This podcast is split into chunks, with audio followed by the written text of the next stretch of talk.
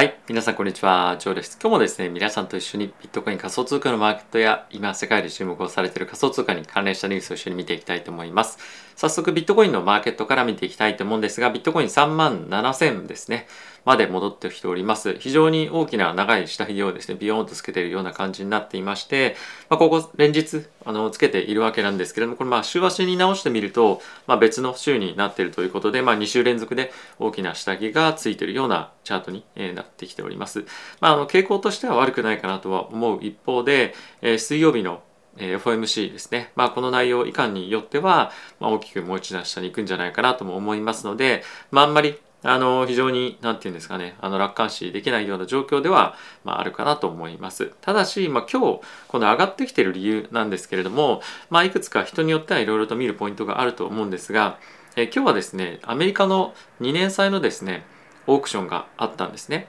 で、えそれは非常にまあ強い良いオークションだったんですけれどもまあそれはどういう意味かというと、え現状の水準約まあ1%前後ですかね。の水準でちょっと正確に見ましょう。そうですね。1.02というところが現在の金利なんですけれどもえこれぐらいの水準のところでマーケットとしては、まあ、十分に買いに向かいたい金利の水準だというところを、まあ、示していますと。なので、まあ、ここからもっともっと金利上がるだろうみたいなところよりも、まあ、ある程度上がってきたところで、まあ、そこでも十分に債券として、まあ、ある程度魅力がある金利水準というところで結構しっかりとしたオークションになっています。なのでまあそういった意味ではマーケットとしては今後急激にさらに2年債の金利がブワーっていうふうに上がっていくんじゃないというところを、まあ、ある程度安心感を感じて株式のマーケットも一緒に戻ってきてるんですね。まあ一緒にというか戻ってきていますと。でまあそれに伴って仮想通貨のマーケットも一定程度安心感っていうのはあるんじゃないかなと思います。なのでまあこういった背景が一つあるというところはえ覚えておいていただきたいのと明日 FOMC があるプラスもう一つ明日もですね確かすいませんえーと、オークションがあったと思うので、まあ、そういったところの結果も見ながら、えー、いきたいかなと思っております。はい、でイーサも同様ですね、まあ、こちらも同じような、えー、まあ、材料でベースで動いているので同じような状況かと思います。えー、こちらに関しては2500近辺の推移を回復したりとかっていうような状況ではある一方でえ、やっぱりこういったまあ反発的な動きに対しての結構な空売りっていうのがま入ってるんじゃないかなと思うんですね。で同時に、まあ、ショートカバーも入ってはいるんですけれども、まあ、このショートカバーっていうのは、まあ、展開が大きく変わるとかっていうよりもやっぱり水曜日の明日の FOMC を受けてのえことというところでもあると思いますので、まあ、短期的なショーカバーショートカバーかと思いますしあと明日の、えー、パウエル議長からの、まあ、コメントですね、まあ、こういったところの内容以下によっては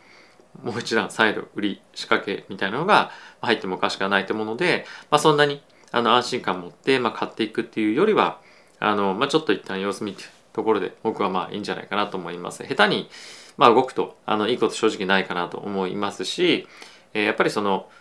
明日の FOMC でおそらくこれまでと同じような比較的放棄しな金利上げていきますよっていう方向性の話になっていくかと、まあ、思うんですけれどもおそらく、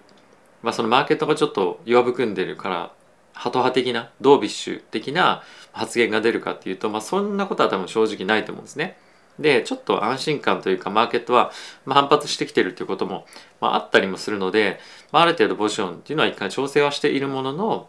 あの同じようにハト派じゃなくてタカ派的な発言が続くようであれば、まあ、少なくともあの大きな買い戻しみたいのは入らなく、まあ、短期的にはなるんじゃないかなと思うので、まあ、引き続き下を見るというよりも、まあ、そこを探りに行く展開ですね。まあ、これがビットコインであれば3万ドルなのかイーサであれば2000ドルとか、まあ、1700ドルっていうところまで行くのかこの辺りは分かりませんがまだ基本的には下を向いていくというところが基本的なあの流れなのかなとは思っております。はいまああの昨日もちょっと触れたファントムだったりとか、まあ、個別要因によってはあると非常にいいパフォーマンス見せているんですけれども、まあそういったところはそういったところで、あの、まあ結構ボラティティが激しくなるっていう感じだと思うので、まあ同様に大きく上がりすぎたタイミングで、まあ大きく買いすぎないというところは注意をしながら、ポジションの形成っていうものを僕はやっていきたいかなと思っております。はい、で引き続き、まあ、僕としてはですねあのコツコツ買うというところを、まあ、変えずにやっていきたいなと思っているので、まあ、あまり戦略的には正直変わらないかなと思っています。で一応ですね株式上のマーケットのちょっと動き、えー、見ていたいと思います。であのまあイントラデーで見ると分かりやすいんですけれどもこれが、えっと、今日のこのタイミングでオープンした後の動きですねあの債券のオークションが終わった後にぐーっと伸びていってるような感じになっていると。で、これがナスダックでもあるんですけれども、ナスダックも同様ですね。まあ、ここオープンで一回落ちた後にぐーっと戻ってきているという感じなので、まあ、引けにかけてまた買いが入ってくるっていうような感じの流れになっていて、まあ、値動きとしてはあのここ最近みたいにそのマーケットの終わりの時間になるにつれてぐわーって下がってくるっていう展開よりも、まあ、非常にいいえ状況かなと思いますので、まあ、ここからマーケットがまあ、その上がっていくとかっていうところではなくて、まあ、その総悲観みたいなモードっていうのが少し、まあ、ちょっと和らいでいるかなと思います。まあ、いずれにせよあのこれで反発していくよねっていうところではないと思うので、まあ、安心感持つというよりはもし買いたいと思ってるのであれば、まあ、僕もそうなんですけれども本当に株も債券、まあ、株もえー、仮想通貨も分けて買うというところに徹した方が僕はいいんじゃないかなと思っております。はい、で、えー、ここからですね、ちょっとニュース見ていきたいと思うんですが、もう少しマクロのニュース続けたいと思います。で、明日の FMC なんですけれども、焦点としては QT ですね、 Quantitative Tightening、えー、金融引き締めの方の、えー、方向性なんですけれども、えその QT を5月もしくはまあ6月がおそらくえコンセンサスぐらいには今なってると思うんですけれども、まあ、それを、えどのタイミングでどれだけのスピードでやっていくかっていうところに加えて、まあ、とはですね現在テーパリングの規模の縮小っていうところをやっていると思うんですけれども、ま、そこをもうなんでテーパリング縮小じゃなくてテーパリングその買い入れの額を縮小させるんじゃなくてもうやめたらいいんじゃないかっていうような話も出てくると思うんですね。でまあそういったところがどういうふうな内容になってパウエル議長の口から出てくるかっていうところが、まあ、正直興味あるところかなと思います。もしかすると早ければあの1月、まあ、明日もしくはその3月ぐらいで一気にバサッとやめるみたいなことが出てくるかもしれないのでそういった話が出てくると、ま、もしかするとマーケットとしてはもう一段下みたいな感じの内容としては出てくるかもしれないなと思っております。まあ、この辺りはあくまでもマーケットの推測というところでもあると思うので、えー、注視しながら見ていきたいかなと思っております。はい。続いてこちらのニュース見ていきたいと思うんですが、IMF がですね、2022年の予想を GDP の成長率、まあ、世界的なはい。続いてはこちら見ていきたいと思うんですが、IMF がですね、グローバルの世界の経済成長率に対して、引き下げの予想を出していました。で、今回新しい予想が4.4%なんですが、4.9%から、まあ、約0.4%の下方修正ですね。で、まあ、主には米国だったりとか、あとは中国の、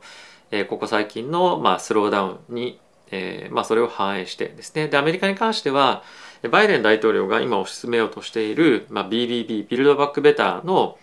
えーまあ、法案についてですねあのなかなかうまく進んでいないというところが、まあ、反映されてということになっているそうです。でこの辺りやっぱりあの根深いというかバイデン大統領については中間選挙を、まあ、今年迎えるにあたってあの非常に重要なタイミングで、まあ、ビルドバックベターを進めていたと。で、えーと、選挙を負けた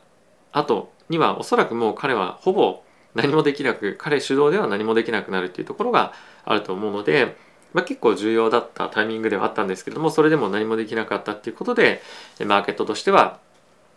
まああのこの BBB についてまあちょっと無理だったねっていうところである程度織り込んでいるかと思います。で、まあ、その一方で、まあ、これが本当に経済に対して悪いのか金融政策に対して悪いのかっていうのは、まあ、正直疑問なところはあって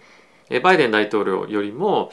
まあ、あの民主党じゃなくて共和党の方がまこういった、まあ、あの企業だったりとか、まあ、その株式上にとって、えーまあ、良い方向性のあの、まあ、考え方というか、まあ、トランプ大統領のところを見れば分かりますけど時を見れば分かりますけれども、まあ、歩行の考え方っていうのを持っているので、まあ、あの今のその何て言うんですかね今後のその選挙後の体制が株式上に悪いかっていうと、まあ、必ずしもそういうわけではないのかなと思うので、えー、まあそういったところは本当にどういうふうになっていくかっていうのをまあちゃんと見極めながらやっていくということがまあ今後の、えー、まあ年の後半というか夏以降ですかねには非常に重要になってくるんじゃないかなと思ってます。はい。で、仮想通貨の方のマーケットニュース見ていきたいと思うんですが、まずはですね、ちょっとあの、これが現在のファンディングレートになってます。ここ最近ちょっとプラスに戻ってきたねみたいな話も出てきてはいたんですけれども、まあ、大きくまたマイナスに転じているような状況となってます。でまあちょっと金利行き過ぎてんじゃないかなっていうところも、まあ、あるんですけれども例えばこれ皆さん見方としてなんですがえバイナンスでビットコイン今これ8時間ごとの、えー、金利になってるんですね。なので0.0177、まあ、約例えば2%としましょうこれを。で大体年率にこれ8時間ごとの金利なので年率に直すとこれの約100倍ぐらいなんですね。なので今バイナンスでショートすると年間で約あの20%ぐらいの、えー、年率の金利を払わないといけないような状況になっているので、まあ、ある程度ちょっと行き過ぎた感じの、えー、今状況にはなってるかなと思います。なのでまあこの反発の状況で売り込んでやろうみたいな感じのまああの割合があのかなり多くなってるっていうのが、まあ、この数字を見ても分かるんじゃないかなと思っております。なのでまあちょっとここで大きく、まあ、売りが入っている中で FOMC を受けてどっちの方向に行くかっていうところがあの注目ポイントですね。まあ、これだけしっかりと売りが入っているというところを見てみるともし何かしらあのまあないとは僕は思ってはいるんですけれども、まあ、あの dovish 的な、えー、金利上げ上げの方向ではないコメントっていうのが出てきた場合に大きなショートカバーっていうのが入る可能性はまあ、だけにしもあらずかなと思うので、まあ、この辺りは注目をして見ていきたいかなと思っております。なので、まあ、基本線は下で、えー、まあ、ちょっと上にはドーンと跳ねる可能性がまあちょっとあるかなぐらいで見ておくのがまあいいかなと思います。まあ基本的にはコツコツ買うっていうところは僕は変えていかないでいこうかなと思ってます。はい、で、えーとまあ、現在のマーケットの動きなんですけれども一つやっぱり注目しておきたいのは、えー、常に皆さんとも、まあ、一緒に見ているビットコインの双箱枚数に対して取引所にどれだけ置かれてるかっていうところですね。で、ここ最近はやっぱりクジラの人たちがどんどんどんどん買いが進んでいて、まあ、あのこの紫の線なんですけど、右肩下がりにどんどんどんどん下がっている。まあ、すなわち取引所からビットコインが抜かれていると。で、もう少し拡大した図を見てみるとこんな感じですね。なので、この大きく下落の局面でも、どんどんどんどんビットコインが取引所から抜かれていっているというような状況になっている。すなわち、まあ、誰かが、まあ、大きなこれメインのクジラっていうところがあのそうじゃないかというふうに言われているんですけれどもクジラの方々についてはあのこのマーケットの下落局面でポジションを構築しっかりとしているというような状況に、え、なっていると。でまあこれ常々そうなんですけれどもこのクジラの人たちは下落の局面と、まあ、あとは上昇の最初のタイミングで、ま、ずっと買い続けてまあ、上がってくるその局面の中盤から後半にかけて、まあ、しっかりと打ってくるっていうような、まあ、結構流れになることが多いというところで一つこういったところの流れ動きも参考にしてみると、まあ、いいんじゃないかなというかあのこれと一緒に合わせて買いましょうっていうわけじゃないんですけれどもまあこういったところの水準をというか流れを見ながら一つ判断するっていうのも、まあ、面白いポイントなんじゃないかなと思っております。はい、で次のニュースなんですけれども、えビットコインの10万ドルの予想っていうのは結構いろんなところで出てましたよね。で、まあこれの予想っていうのをどんな予想が誰がしてたかみたいのを振り返ってみましょうみたいなニュースなんですけれども、まあ、結構なニュースというか言ってる人たちを見てみると、あの、2020年の早い段階だったりとか、結構前の、えー、タイミングで言ってるものだったりとか、あとは、まあ、結構その2022年とか2023年とか、まあ、今後5年でみたいなの結構多かったりするんですよね。なので、まあ、あのこれ何でもそうなんですけども結構しかも言ってる人もあのものすごい権威がある人も言ってたり、まあ、するわけなんですね。例えばこのダン・モアヘモアヘッドっていう人は、まあ、あのパンテラキャピタルの CEO プラス、まあ、あのチーフインベストメントオフィサーなんですけれども、まあ、こういった方々も、まあ、そういったことを言っててあの外すというか、まあ、実際にそうなんなかったっていうところもやっぱりあるので、まあ、人の意見っていうのはあの、まあ、参考程度というかあまあそうなんだなみたいなぐらいな感じで、まあ、聞いておくっていうのは基本だよなっていうのはある程度また改めてここで感じさせられました。はいまあ、あのいろんな、まあ、YouTuber だったりとかあの他にもいろんな人いますけれどもやっぱりその時々によってこの勢いだとここまで行くんじゃないかってやっぱあると思うんですけど、まあ、それっていうのは刻々と状況が変わると思うので、まあ、彼が例えば今のタイミングで聞かれた時にじゃあ年末10万ドル超えると思いますかっていうとまた意見が違うと思いますし、まあ、その瞬間瞬間で感じてたり見てるものっていうのはかなりやっぱ違うので、まあ、そういったところは、まあ、ある程度ディスカウントしてというかあの、まあ、話半分でちょっとプラ価格の予想というところについては聞いておくのがまあ僕はいいんじゃないかなと思います。はい、次行ってみたいと思うんですが、えー、先日ですねグレースケールの DeFi に関連するファンドがあるんですけれども今回それに25のトークンが新たに追加をされたというニュースが発表されてました。でこれで新しく追加されていたトークン合わせて今回43でいくつか3つぐらいですかねあの除外されたものがあるんですけれどもあの最終的には43のトークンが入っていました。ちょっとこれ見づらいのであのこちらのニュースで、え見ていきたいと思うんですけれどもこのようにツイッターでも発表されていたんですが、まあ、この中でおそらく皆さんが見てるトークンあるとすれば、まあ、アトムだったりとか、まあ、あとアクシーだったりとか、まあ、あとはそうですねエンジだったりファントムガラ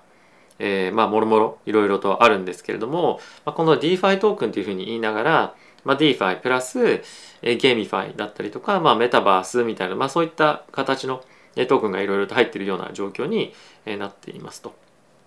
はいまあ、こういった材料がある中で、まあ、それ以外にも個別で、え、ファントムであれば先日お伝えをしたような、えー、DeFi のあのプラットフォームの規模としてバイナンススマートチェーン抜いたよとか、まあ、あアトムであれば EVMOS ですかね。新しいプロトコルのローンチが控えていたりとか、まあ、いろんなものがあったりもするので、まあ、それぞれの上院も、まあ、個別でこれ以外にもあったりとかして強いパフォーマンスを出していますが、まあ、やっぱり結構こういったニュースをあのある程度見ながら思うのがあの本当に個別のチェーンごとだったりとか、まあ、その例えば自分であればレイヤー1が好きだからレイヤー1とかゲームファイだったらゲームファイみたいな感じである程度その分野を絞って、まあ、株も同じなんですけども調べていかないと全てのイベントだったりとかをちょっとやっぱ追うのは難しいなと改めて 感じたニュースではありました。ニュースというかこの中ではあの今回のグレースケールのものがニュースがメインではあったんですけれども、まあ、その別のストーリーとしてこういったものもあって今はアトムだったりとか、まあ、もろもろこれらはまあ上がってるというかあの注目されてるんだよみたいなこともまあ書いてあるんですね。まあ、なのでそういったところをみあのやっぱり見てみるとあのこうやって表面上のニュースを追うのも非常に、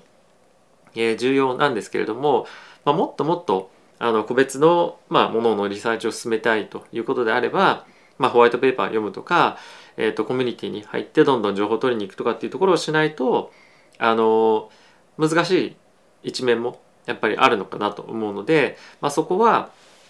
まあ、チャンスがあるところに乗っかっていくっていうスタイルなのか、まあ、あとはいくつか自分の得意な分野の中でかなり深く入っていくことで、え、長期でしっかりとリターンを得るみたいな感じのやり方もいくつかいろいろとあると思うんですけれどもあの、まあ、その後者やるようであればもっともっとあの時間をかけてリサーチのペーパーとかを読んでいく必要も、まあ、かなりやっぱりあるなというのも今回強く考えさせられたニュースでも、えー、ありました。まあ当たり前なんですけどね。はい。ということで皆さん、今日もいかがでしたでしょうか？マーケットちょっとあの短期的にではあると思うんですが、戻ってきたことによって、えー、少し安心感というか、ここ最近の日々の緊張というところから、